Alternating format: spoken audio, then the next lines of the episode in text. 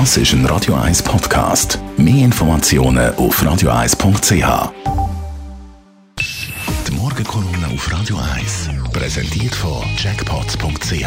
Das Online-Casino der Schweiz. Jackpots.ch. So geht Glück. Stefan Barmettler, Chefredakteur von der Handelszeitung. Guten Morgen, Stefan. Schönen guten Morgen, Marc. Du liest ja viel schon nur von Berufswegen, natürlich auch viel über die ganze Corona-Situation und dir ist das eine oder andere aufgefallen, vor allem wenn du Tagi gelesen hast. Absolut, äh, wenn ich mal äh, weil zuerst muss man voraussetzen, dass ich es toll finde, wie verantwortungsvoll Zürcherinnen und Zürcher mit dem Corona-Risiko umgehen, dass wir da auf dem richtigen Kurs sind, belegen Zahlen überdeutlich.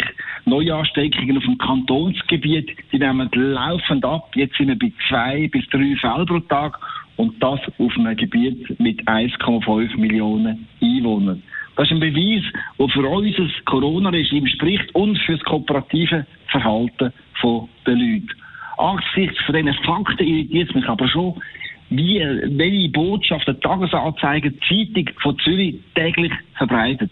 Da wird ständig von der nächsten Grippewelle gewarnt, wo uns schon bald könnte richtig hart treffen. Nur Hinweis auf das Schreckensszenario sehe ich weit und breit nicht.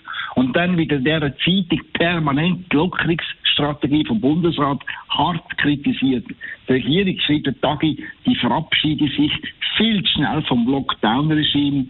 Damit aber lege der Bundesrat, und ich zitiere, eine gefährliche Lockerheit am Tag und verspiele so das Vertrauen in seine Politik.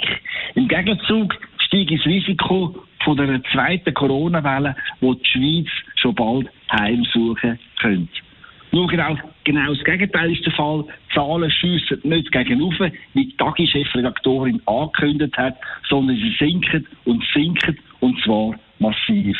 Aber der Hang zur Hysterie, der geht noch weiter, obwohl, wie gesagt, Neuansteckungen im Kanton Zürich und in der Schweiz gegen Null tendieren, fordern Tagesjournalisten nur am Samstag eine nationale Gesichtsmaskenpflicht im öffentlichen Verkehr. Das alles ist in meinen Augen Hyperaktivismus und Panik machen, was da der Tagi verbreitet. Tagesjournalisten, die setzen offenkundig die Vernunft von der Bevölkerung, aber auch vom Bundesrat ganz tief ein. Darum mein Tipp an die hyperventilierenden Journalistenkollegen, die nach Zwang und neuen Vorschriften schreien, nehmt euch doch den Satz vom Gesundheitsminister Alain Berset Herz, der schon vor Wochen ausgerechnet im Tagi verkündet hat. Und der geht so, ja, jetzt können wir alle ein bisschen cooler werden. Der Stefan Barmettler, seine Meinung in der Morgenkolumne da am Montag auf Radio 1 zum Nachlesen auf radio1.ch. Die Morgenkolumne auf Radio 1.